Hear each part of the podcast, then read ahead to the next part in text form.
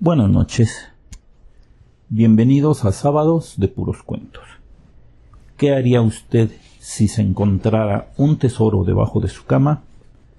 Nuestra historia del día de hoy se titula El espejo del tiempo. Don Andrés, un viejito de 75 años, era velador del Hotel Castillo de Santa Cecilia en pleno corazón de Guanajuato. Dicho hotel había sido inaugurado allá por 1950 y desde hacía 30 años don Andrés vivía en él. Había comenzado como jardinero, pero poco a poco se ganó la confianza de los dueños y ahora llevaba una vida tranquila. Para 1986 el Mundial de Fútbol se jugaría en México y León sería una sede importante del evento. La ciudad de Guanajuato, un atractivo turístico importante para los miles de visitantes extranjeros que inundarían el país en esas fechas. Con tal motivo se hacía una revisión a fondo de las instalaciones para evitar un papelón a nivel mundial con algún huésped extranjero. Al revisar una habitación en el primer nivel, se encontraron con que el piso hacía un sonido raro al pisarlo, solo en ciertos lugares, sobre todo el área cercana a la cama. Don Andrés tenía un nieto ingeniero y aprovechando su visita en un fin de semana le comentó del asunto. A ver, abuelo, vamos a ver, dijo Antonio poniéndose de pie e invitándolo a que le mostrara el lugar. Ambos hombres llegaron a la habitación y Antonio procedió a revisar el suelo que le había mencionado su abuelo. Efectivamente, el piso sonaba hueco, como si debajo del mismo hubiera un agujero. A ver, a ver, ayúdame a mover la cama, abuelo. Vamos, hay que ver qué hay abajo. Al retirarla, se encontraron con un hecho curioso. Varias losas del suelo estaban algo levantadas, como si una fuerza interior las empujara hacia arriba, formando un pequeño pico, como si fuera un volcán a punto de hacer erupción. ¡Qué raro! A veces los pisos se levantan si fueron mal puestos. Y el problema es sencillo, dijo Antonio golpeando el piso con su mano. Pero estos están a punto de estallar. ¿Puedes arreglarlo, hijo? Mm, pide permiso al dueño. El próximo fin de semana me vengo con alguna herramienta y lo revisamos. ¿Te parece? Así quedó la cosa. A la siguiente semana, Antonio llevaba una herramienta para, revisar el suelo. El cuarto había sido sellado por precaución y cuando se acercaron al extraño fenómeno les embargaba algo de emoción. Y si nos encontramos un tesoro, no decimos nada y qué, lo sacamos en partes, bromeó Antonio viendo la expresión en la cara de su abuelo, el cual se mostraba nervioso. No digas tarugadas. Ahí no va a haber nada. Mm, serán solo las losetas, así como tú comentaste. A ver, a ver. Antonio, tomando un desarmador y un martillo, hizo un pequeño orificio en la parte más alta del volcán. Lo que sucedió los dejó de una pieza. Por la abertura se escapó un soplo de aire, como si hubieran pinchado un globo. ¡Ah, cabrón! ¿Y eso? comentaron al unísono, lo que los hizo sonreírse con camaradería. Ambos eran más amigos que abuelo y nieto. Es raro. Pareciera que hay una entrada de aire allá abajo. Vamos a ver, dijo Antonio y terminó de retirar la loseta. Lo que encontraron fue aún más desconcertante. Parecía que en el lugar del firme que tienen todos los pisos había algo de hierro, como una placa. Movidos por la curiosidad, retiraron las siguientes losetas dejando al descubierto una pequeña puerta metálica de un metro de diámetro. ¿Qué hacemos? preguntó don Andrés con el corazón latiéndole a mil por hora. De joven había sido un entusiasta buscador de tesoros en compañía de su hermano Jorge. Claro, nunca habían encontrado nada de valor, pero el gusto de la aventura había permanecido intacto en él. Yo digo que veamos qué hay detrás de esa puerta.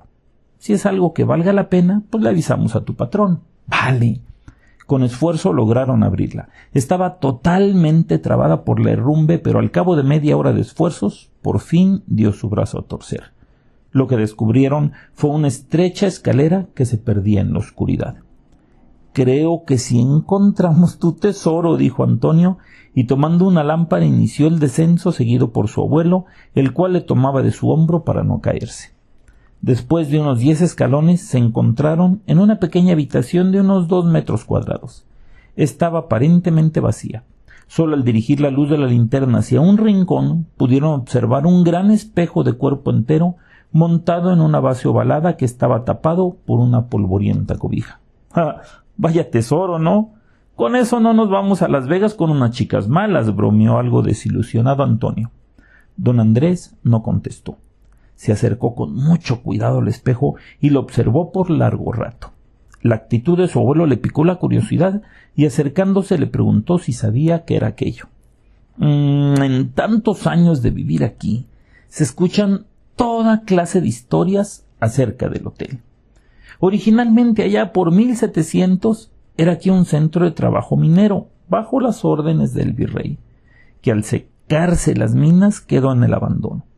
Luego, en tiempos de don Porfirio se convirtió en un hospital, hasta que por los cincuentas se habilitó para hacer el hotel.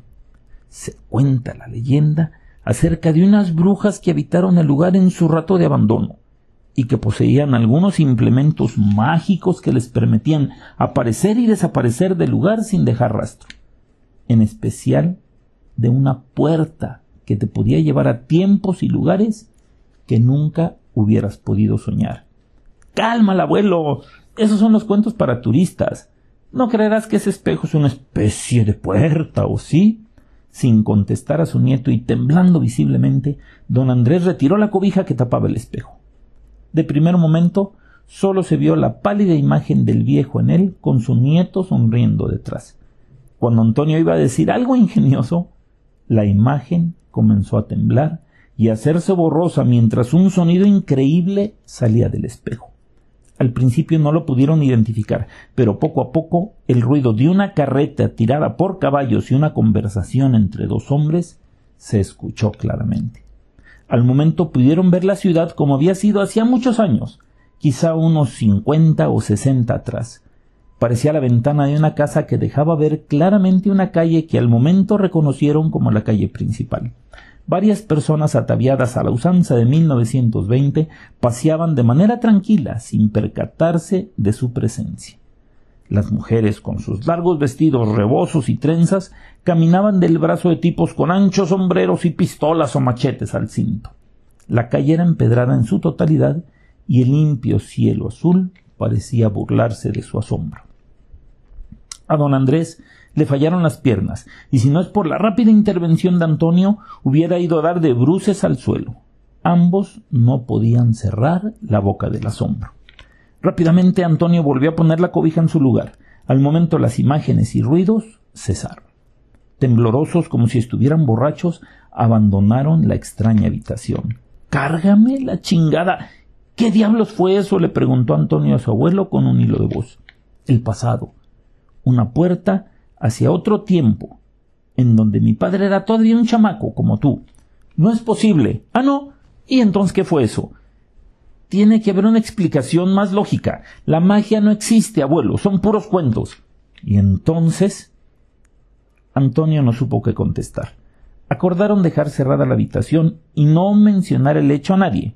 Investigarían a ver si podían aclarar el misterio. Al cabo de tres días habían reunido el valor para volver a vivir la experiencia. Don Andrés había capturado un par de ratones con los cuales iba a hacer un experimento. Al llegar al espejo, conectaron unas lámparas con una extensión para arrojar la oscuridad de la habitación. Al retirar la manta pudieron ver el mismo paisaje otra vez. Armándose de valor, Antonio llamó a una mujer que pasaba justo enfrente de ellos en ese momento. La chica pareció que percibía algo pero seguramente fue muy poco, porque después de unos segundos de desconcierto siguió su camino. Cuando pasaban un par de viejas tomadas del brazo, don Andrés liberó a los pequeños roedores, los cuales, sintiéndose libres, corrieron a toda prisa dentro del espejo. Lo que siguió se grabó en sus mentes a fuego. Ambas viejas comenzaron a dar de brincos cuando los pequeños ratones aparecieron de la nada entre sus pies. La cena hubiera sido muy chusca para cualquiera pero no para ambos hombres que la miraban con los ojos desorbitados. Pasaron, abuelo, pasaron, como si nada. Don Andrés se dejó caer al suelo sin dejar de mirar por la ventana que seguía abierta como si nada. Esto es extraordinario. Algo único, es algo indescriptible, dijo, sin dejar de mirar el paisaje. Discutieron qué era lo que deberían de hacer. Antonio opinaba que debería tratar de pasar al otro lado. Su abuelo se mostraba reacio, y si no encontraba el camino de regreso, por fin, después de mucho discutir, acordaron que Antonio, amarrado de una soga y sostenido por su abuelo, iba a intentar pasar. El primer síntoma de problemas sería regresado al cuarto al momento. Para no llamar la atención, Antonio se vistió como lo hacían los hombres del espejo, y reuniendo valor, iniciaron su aventura. Una mañana de martes, tempranito, cerraron la habitación por dentro, colgando un letrero que decía cerrado por mantenimiento, no entrar, y comenzaron su increíble viaje. Poco a poco, Antonio se acercó al espejo, y sonriéndole su abuelo, acercó los dedos de la mano izquierda. No encontró resistencia alguna. Estos lo atravesaron como si fuera cualquier cosa. Reuniendo valor, se fue introduciendo poco a poco mientras su abuelo le preguntaba si estaba bien. Al meter la cabeza, dejó de escucharlo, y el ruido del viejo pueblo lo invadió. Al volver la vista atrás, lo único que vio fue la pared de un establo del cual salía de manera increíble la soga que llevaba sujeta a la cintura tomando un pedazo de carbón que estaba en el suelo, dibujó de manera torpe, pero inequívoca, el lugar en el que el portal se abría a su mundo y haciendo una señal de todo bien levantando el pulgar en la dirección en que calculaba estaba su abuelo, se soltó de la cuerda. Temblando como un chiquillo extraviado, se adentró por el pueblo del pasado. Caminó algunos pasos, mirando todo como si estuviera en un set de película, pero ahí todo era real los carruajes, los hombres, mujeres, el sol, el viento, los árboles. Todo era real. El corazón le latía de manera desbocada, y cuando había caminado alrededor de un cuarto de hora, volvió al lugar de partida. ¿Y si no puedo pasar? ¿Y si me encuentro con mi bisabuelo en lugar de mi vida actual? ¿Y si con sumo cuidado buscó el lugar y vio la soga tirada en el suelo saliendo de ningún lugar en la pared? Con nerviosismo Tocó el lugar temiendo encontrar resistencia. Para su alivio, la mano atravesó la pared como si fuera aire. Al momento sintió un fuerte tirón y al segundo se encontraba entre los brazos de su abuelo que lloraba agradecido por haberlo recuperado. Eso. eso fue genial, abuelo. Todo es real, la calle, la gente, los caballos. Hablaba de manera atropellada como cuando era un crío y le platicaba alguna película que le hubiera impresionado. Don Andrés por fin lo soltó y le besó en ambas mejillas. Antonio se sintió un poco cohibido, pero dado la aventura le devolvió el beso a su abuelo. ¿Y ahora? ¿Le avisamos al patrón? ¿Qué vamos a hacer, hijo? le preguntó. Híjole, qué difícil decisión. Yo opino que exploremos antes. No me pasó nada.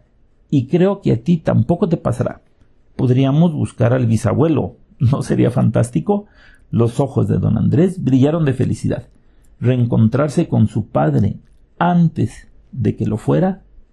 ¿Cuánta gente en la historia del mundo había tenido esa posibilidad? Al día siguiente, vestidos para la ocasión, habían conseguido algo de moneda de la época y santiguándose se adentraron en el mágico pueblo temblando de emoción.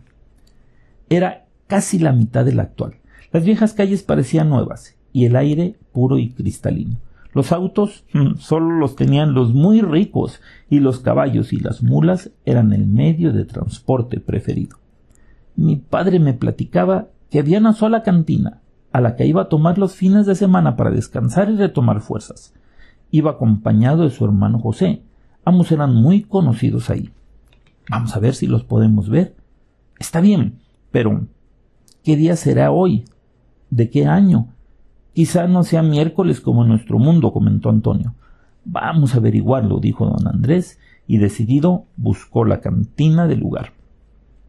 Un tosco edificio con puertas de madera al estilo del viejo este se encontraba en una esquina. Arriba, un burdo letrero con un pedazo de madera decía La Gloria. Hacia allá se dirigieron. Al entrar, la oscuridad contrastante del lugar los dejó un poco desorientados, al dejar el intenso sol del mediodía.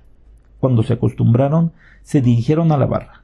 Una linda chica, morena, de ojos brillantes como luceros y una generosa boca pintada de rojo, los recibió con una sonrisa. Eh, dos tequilas, por favor, señorita, dijo Antonio, al cual la chica le había impactado.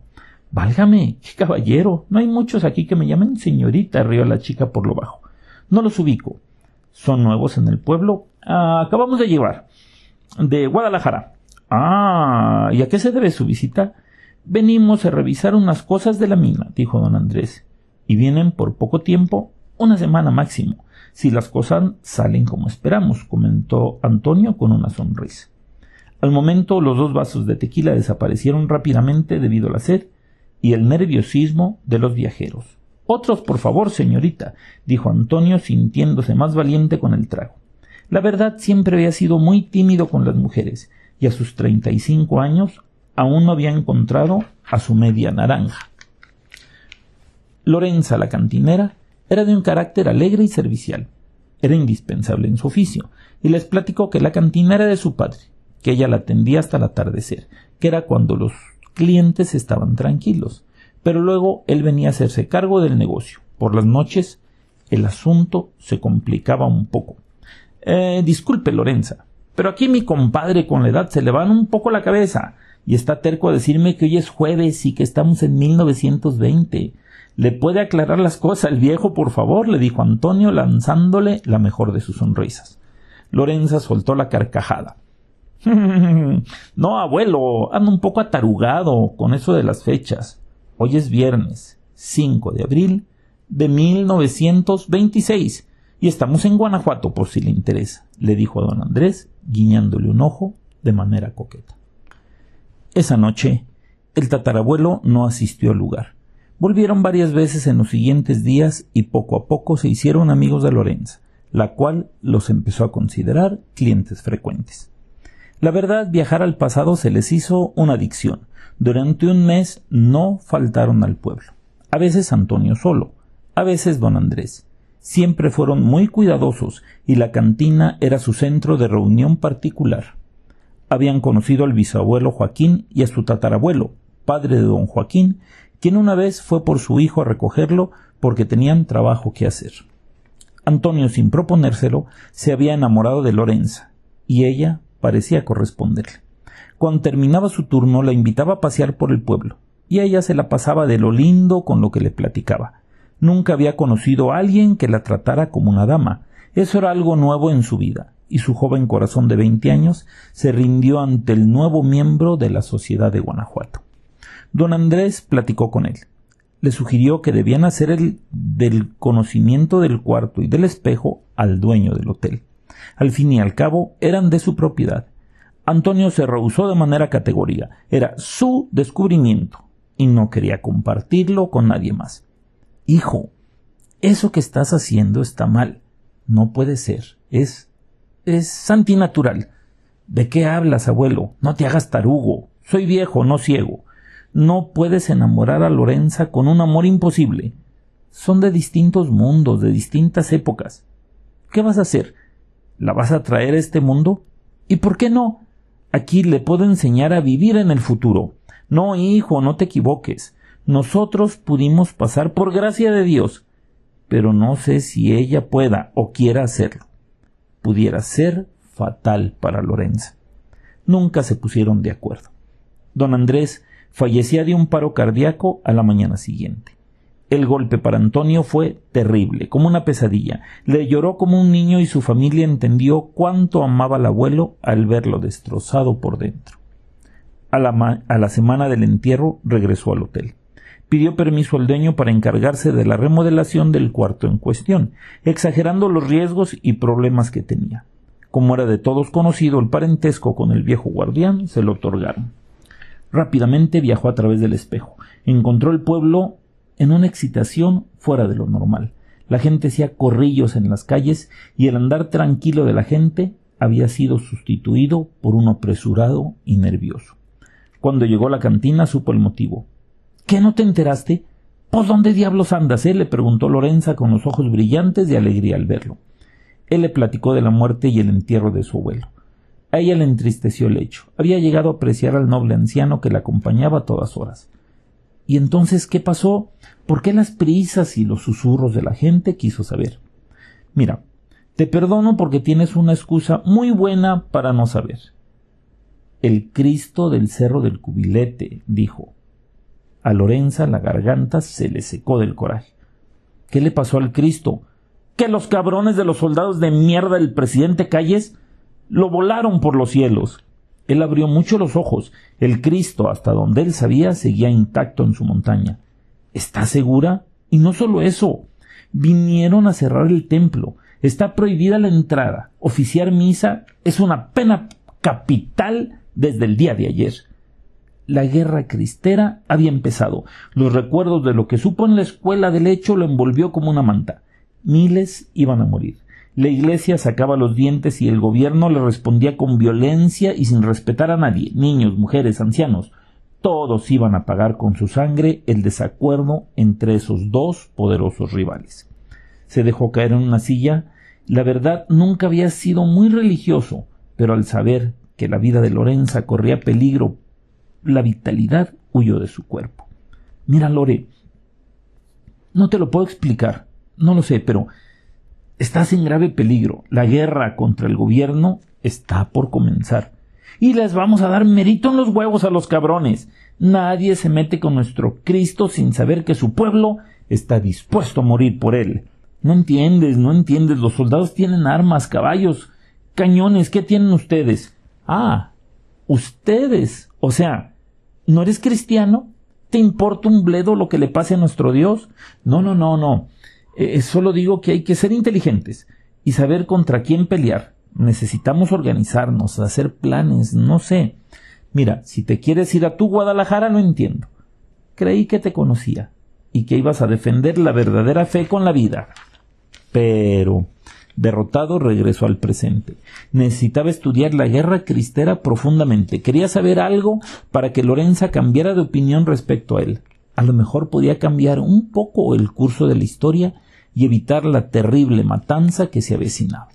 Con desesperación supo que Guanajuato iba a ser pasado a sangre y fuego por el ejército federal. Tenía exactamente dos días antes del inicio de las hostilidades. Tenía que convencer a Lorenza de que saliera de ahí, de venir al futuro, con él. Cuando le propuso huir juntos, Lorenza entró en franca furia, le llamó cobarde, hijo de calles, y si no hubo ningún poder humano que le pudiera convencer. Desesperado compró una pistola actual. No le importaba hacer trampa con un arma futurista, solo quería sacar a Lorenza de ahí, aunque tuviera que secuestrarla. Cuando el día siguiente entró por el espejo, las calles eran trincheras. Los hombres estaban esperando la presencia del ejército para frenarlos. Pudo ver que todos llevaban en un sombrero una estampa que decía Viva Cristo Rey. Soy inmune a las balas del enemigo. Mi causa es justa. Hijos de su pinche madre, ¿eso les dieron? Estampitas en lugar de rifles, pensó. Miraba incrédulo el espectáculo cuando alguien gritó Ahí vienen los pelones. Ahí vienen los pelones. Al momento comenzó la batalla. Las balas silbaban por todos lados, los hombres gemían y maldecían al mismo tiempo, la caballería hizo su aparición y las trincheras fueron reducidas a cenizas. En medio de aquel caos pudo ver a Lorenza que valientemente recargaba los rifles de los soldados a su alrededor mientras las balas le silbaban cerca de la cabeza. Lorenza. Lorenza. aquí estoy. gritó loco de alegría al verla. Ella al reconocerlo le brillaron los ojos e increíblemente tuvo tiempo de lanzarle un beso con la mano. El corazón de Antonio brincó de gusto y trató de acercarse a ella. Cuando estaba a escasos cinco metros, una bala le alcanzó a Lorenza en el hombro.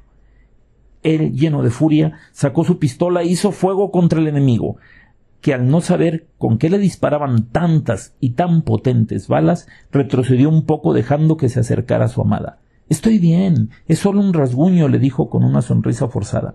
Sabía que vendrías que no me dejaría sola.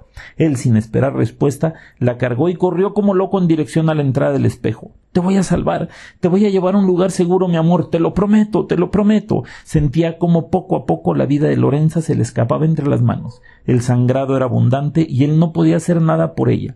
No ahí, tenía que llegar a su mundo al futuro, rápido. Cuando llegó al portal lo cruzó como un bólido. No tenía tiempo de preguntarle a Lorenza si quería, no tenía tiempo de explicaciones, no tenía tiempo de nada.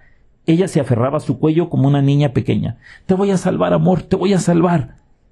El cambio de la luz y la batalla en contraste al oscuro cuarto le cegó momentáneamente. Ella seguía colgada fuertemente a su cuello. Ya estamos a salvo, amor. Te voy a llevar con un médico y te explicaré todo. Eh, lo entenderás. Lo primero es que estés a salvo, le dijo. Lorenza no contestó. Se mantenía aferrada a su cuello, pero no se movía. Ven, cariño, ven. Vamos a un hospital, le dijo al oído. Al hacerlo notó algo raro. Su piel estaba demasiado seca, su, su cabello como lleno de tierra y olía de un modo raro. Temblando encendió la luz portátil que había puesto con su abuelo para sus aventuras. Al, mirar a Lorenza, un largo No. No puede ser, Lore, mi amor, no. se dejó escuchar por todo el hotel. Cuando sus gritos los empleados acudieron, tuvieron que derribar la puerta que estaba cerrada por dentro, encontraron un espectáculo increíble.